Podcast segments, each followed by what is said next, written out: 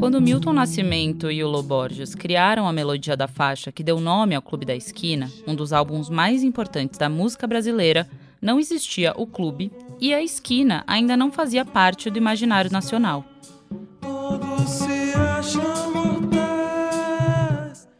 A esquina literal, no caso, era o cruzamento entre as ruas Divinópolis e Paraisópolis, no bairro Santa Teresa, em Belo Horizonte. Foi lá que Lou passou a adolescência jogando futebol de dia e tocando violão e bebendo com os amigos de noite. Mas esse espaço, imortalizado no disco lançado há 50 anos, se tornou mais uma metáfora para os encontros dos artistas que aconteceram em muitos lugares em todo o bairro de Santa Teresa, nos bairros do Centro e Belo Horizonte, na casa dos irmãos Lô e Márcio Borges, na praia de Mar Azul e até no estúdio da gravadora Odeon no Rio de Janeiro. O tal clube da esquina, que foi surgindo aos poucos, também era mais uma junção de amigos muito talentosos do Milton, o Bituca, do que uma reunião organizada de artistas. A letra de Clube da Esquina, lançada pelo Milton dois anos antes do disco, foi escrita pelo Márcio Borges, poeta e irmão mais velho do Lô, que assina a melodia com Bituca em homenagem a tal esquina. O Márcio era parceiro do Milton desde que o Bituca despertou nele a vontade de compor anos antes, numa noite em que eles assistiram repetidas vezes ao filme francês Julie Jean, Uma Mulher para Dois, do François Truffaut. Quand on s'est connu, quand on s'est reconnu, pourquoi se perdre de vue, se reperdre de vue, quand on s'est retrouvé, quand on s'est réchauffé, pourquoi se séparer? Mas no fim dos anos 60, foi o Lô que engatou em parcerias com o Milton. Na escadaria do edifício Levi, onde morava, Lô ouviu o falsete marcante de Bituca pela primeira vez. Meu caminho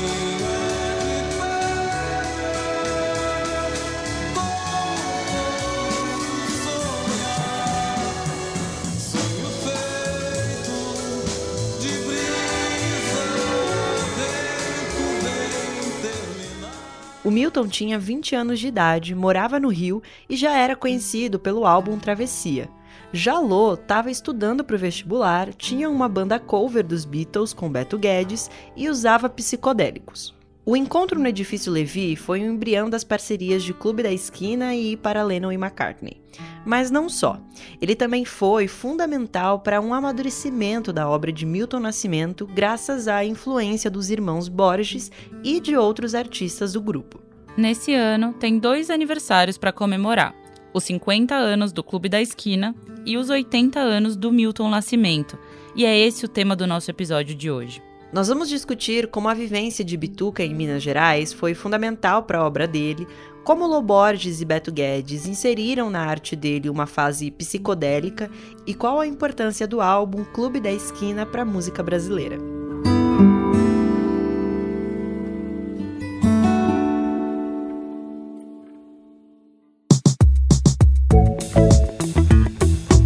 Esse é o Expresso Ilustrada, o podcast de cultura da Folha, com episódio novo toda quinta, às quatro da tarde.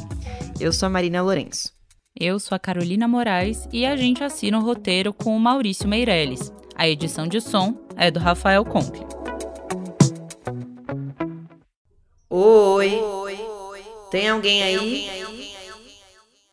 Deviam ser assim as primeiras vozes com quem Milton Nascimento cantou junto. Um eco vindo bem de longe. Só que não era um eco artificial de um programa de edição de áudio. Era o som que reverberava nas montanhas ao redor de Três Pontas, a cidade mineira onde ele cresceu.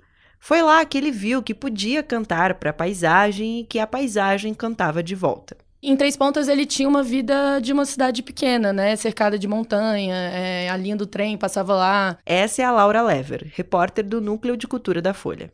É, então ele bota muito essa coisa da vida pacata, interiorana nas músicas. A biógrafa dele, por exemplo, diz que o Milton Nascimento seria o Milton Nascimento de qualquer forma, mas ele não seria o Bituca, essa pessoa, é, essa figura importante de, de Minas e que leva Minas para o Brasil e para o mundo, se ele não tivesse nascido e crescido em Minas. De fato, não dá para pensar na música do Milton Nascimento sem pensar nessas experiências de vida. Por exemplo, o dueto que ele fazia com o eco daquelas montanhas, assim como o eco das igrejinhas mineiras, vai aparecer em várias canções. É o caso de Cidade Encantada, do disco Iauaretê.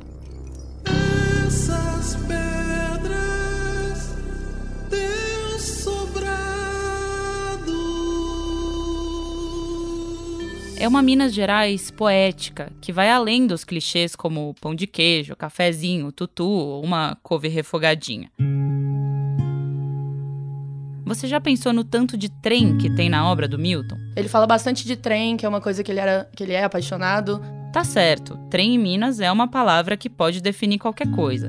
Mas o Milton tira inspiração de trens bem específicos, como. Do trem que trazia a amiga dele, que levava os vinis é, com as novidades da música para eles ouvirem, ouvirem, durante as férias.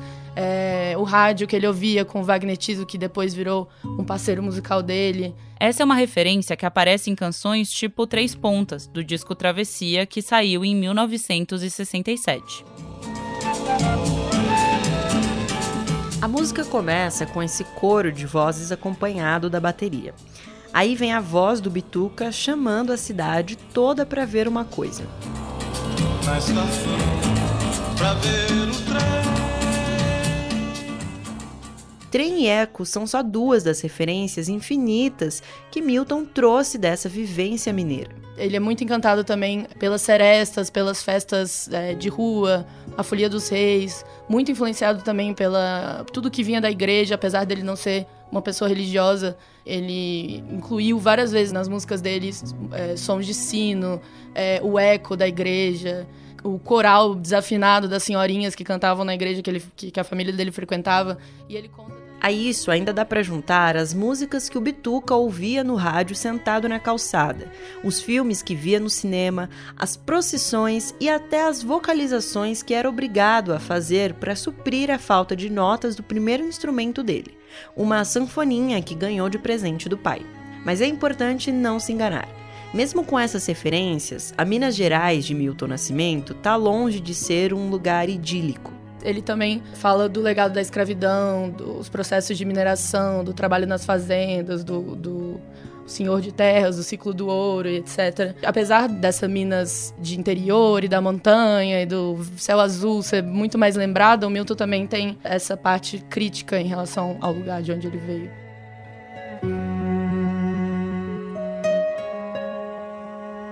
Esse olhar para outros aspectos da terra natal é muito influenciado por um dos principais parceiros musicais do Bituca. Esse processo vem muito da chegada do Fernando Brant é, enquanto parceiro e amigo do Milton. O Fernando Brant era jornalista e reportagens dele chegaram até a inspirar criações musicais do grupo de amigos. Então, por exemplo, ele transforma em música uma matéria que ele tinha feito anos atrás sobre uma linha de trem que ligava Minas à Bahia, que foi desativada e que deixou para trás um, um rastro de cidades mineiras e baianas muito descaracterizadas, que eram importantes, nas quais a, a linha do trem era importantes. A Laura tá falando da música Ponta de Areia.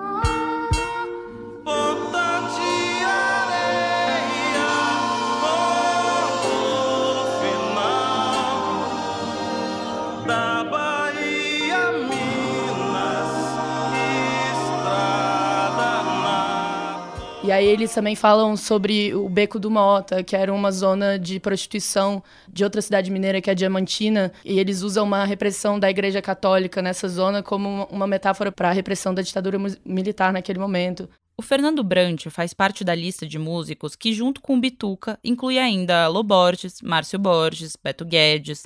Foram eles que formaram o Clube da Esquina.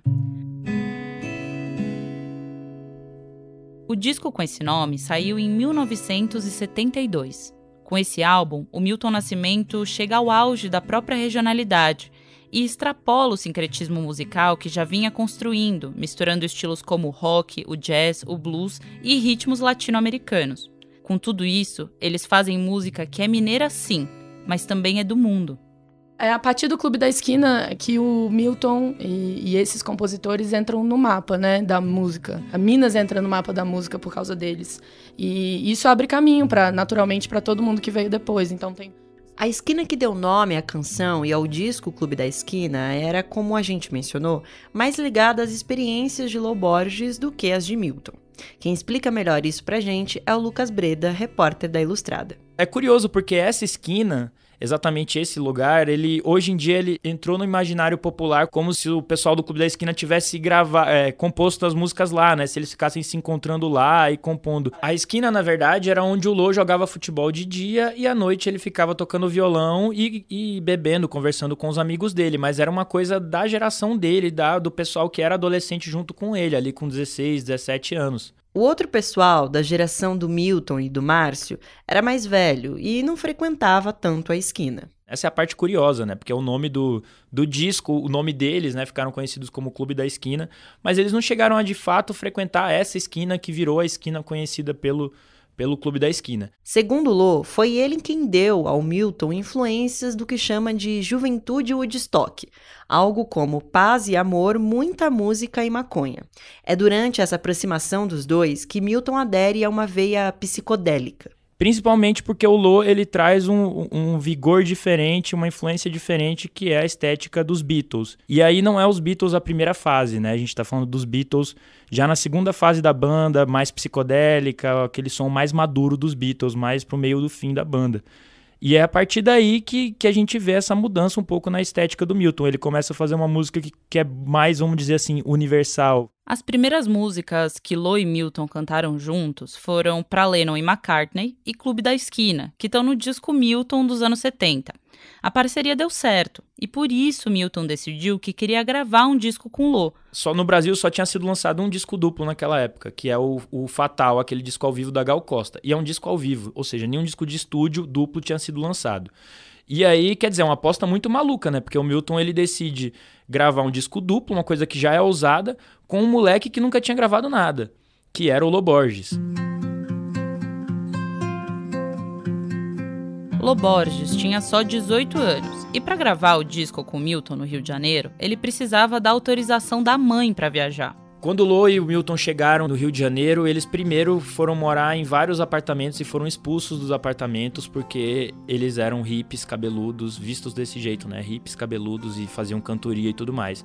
E era uma época de repressão bem forte da ditadura militar, e isso é uma coisa bem importante para entender o contexto das letras também e, e, também do sentimento das músicas do Clube da Esquina, que não falam diretamente sobre ditadura, mas que era uma coisa que pairava ali, né? O, o próprio Loborges, ele conta que na adolescência dele, lá em Belo Horizonte, ele foi preso, ele viu amigos serem torturados, e a maioria das vezes era porque era cabeludo, porque era supostamente maconheiro, porque estava na rua.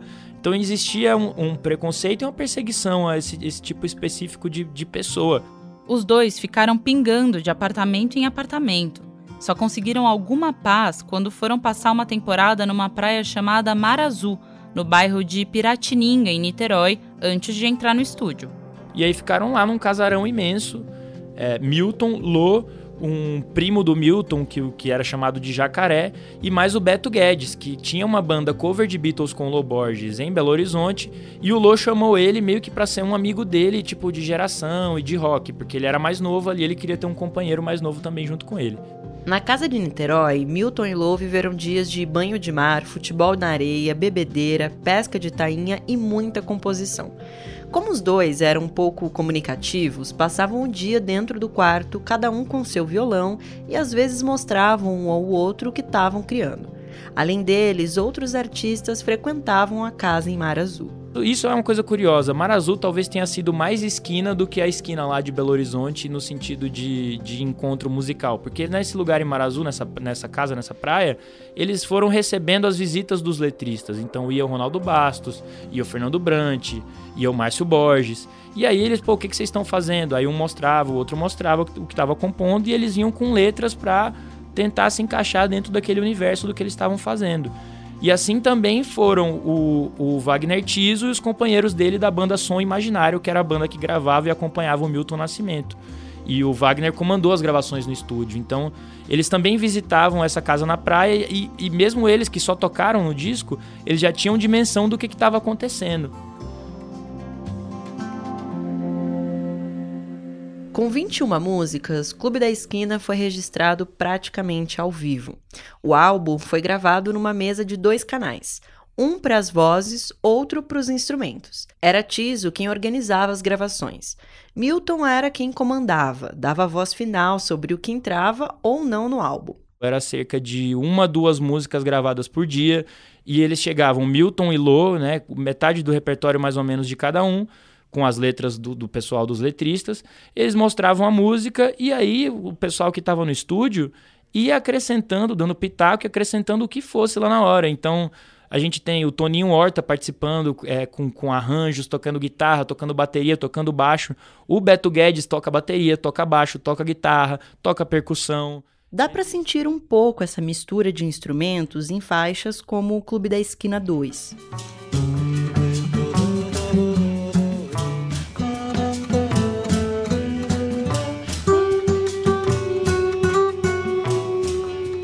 Esse método de gravação tinha o calor do momento. Os músicos iam experimentando na hora mesmo o que funcionava e o que não funcionava. Para o Lucas, é essa uma das principais marcas do Clube da Esquina. E, assim, o Clube da Esquina, o disco, ele não foi teorizado, ele não é uma coisa conceitualizada. Vamos colocar assim, por exemplo, em comparação com a Tropicália, que era um movimento que tinha uma ideia por trás, que tinha um conceito que era muito explícito. O Clube da Esquina, ele é totalmente intuitivo, as pessoas não se conversavam muito sobre o que, que elas estavam fazendo, elas estavam meio que fazendo intuitivamente, e, e nesses encontros é que ia se estabelecendo essa, essa estética que acabou por ser criada no estúdio. Outra marca importante do Clube da Esquina é como ele ajuda a alçar os músicos mineiros para um sucesso nacional. Os legados do Milton e do Clube da Esquina escorrem até hoje na música contemporânea brasileira, mesmo nos nomes em que a gente não associa a essa influência diretamente. É o caso, por exemplo, do rapper mineiro Jonga, um boy branco me pediu um high five, confundi com um high Hitler. Quem tem minha cor é ladrão, quem tem a cor de Eric Clapton é kleptomaníaco. Pode ser que a gente não escute uma influência direta do Milton ou do Clube da Esquina de primeira nessa música Olho de Tigre, por exemplo. Mas o rapper, que é hoje um dos nomes mais respeitados desse gênero, passou a infância escutando o Clube da Esquina e as músicas do Bituca. A capa antológica do álbum, que completa 50 anos, foi inclusive recriada por ele em Heresia, o seu disco de estreia. Ele reproduziu aquela foto emblemática dos dois meninos sentados, mas quem aparece nessa imagem nova é o próprio rapper, numa montagem de dois cliques distintos feitos dele. Ele também interpreta Travessia no álbum Atemporais, que faz uma homenagem ao Milton e está previsto para sair esse ano. Eu tenho uma memória muito de, de, de, roça, quando eu ia na roça dos meus tios, quando eu ia para Ouro Preto, né, família nossa de Ouro Preto, então a gente ia para lá e, e, aquelas músicas sempre tocando. Parece, na verdade, um, uma música de fundo, assim, sacou, da, da, da minha infância, tá ligado? Uma das músicas de fundo da minha infância, das mais importantes, né? Eu sei que eu ouço desde que, desde que eu me entendo por gente, sacou? E nessas músicas todas, a voz do Milton foi sempre a que mais se destacou pro Jonga. O jeito de cantar dele é muito classicão, tá ligado? Eu acho que lembra uma coisa muito de igreja, tá ligado? Em Minas Gerais tem essa tradição católica muito forte. Então, até quem não é católico que é, entendeu? É uma coisa muito cultural, assim. É uma voz que parece muito com das senhorinhas ali cantando na igreja e tal e tal. Então, acho que tem muito disso, é uma suavidade, a, a força está na suavidade, né? É, a gente vê que são várias formas de cantar, de, de cantar música, desde música de amor a música mais funk ao redor do Brasil tal, e eu acho que o jeito mineiro tem essa coisa, a força está na suavidade, na sensibilidade, às vezes até exacerbada assim tal.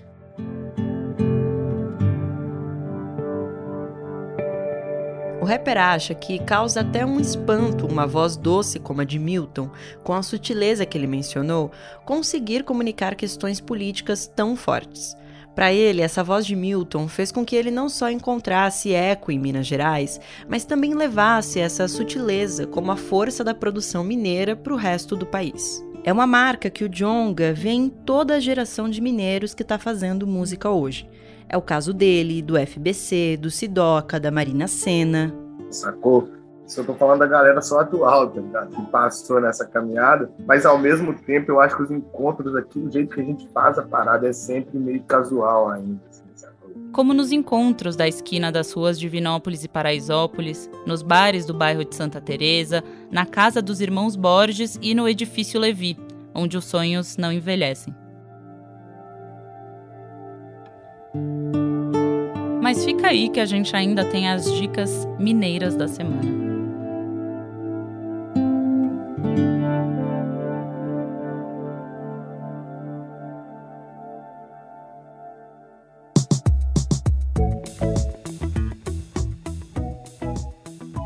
E aí, Marina, o que, que você vai indicar pra gente hoje?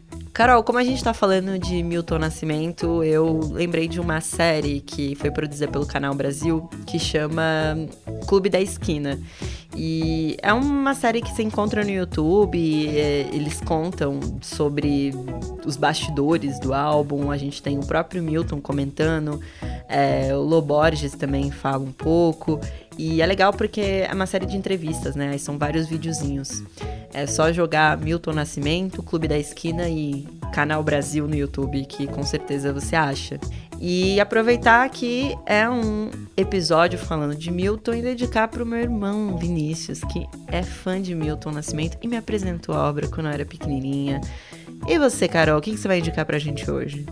Ma, eu queria sugerir uma playlist que quem fez foi a Laura Lever, que a gente ouviu aqui no episódio.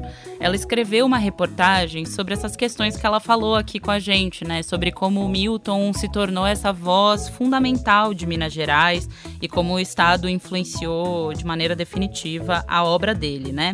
Ela fez uma playlist que está no Spotify e a gente vai colocar o link na descrição desse episódio, que chama A Minas de Milton.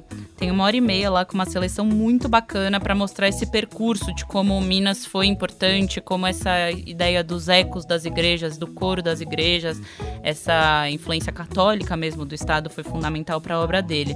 E queria sugerir, claro, o texto que a Laura escreveu, que tá belíssimo. Tá lindo mesmo. E dá para acessar lá na Folha. É isso. Esse foi o Expresso Ilustrada, o podcast de cultura da Folha, com episódio novo toda quinta, às quatro da tarde. Eu sou a Carolina Moraes. Eu sou a Marina Lourenço e a edição de som desse programa é do Rafael Conkle. Um beijo e até a próxima.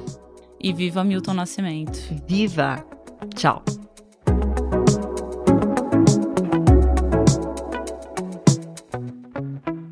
Oi, tem alguém aí? Está ouvindo? Não. Parou.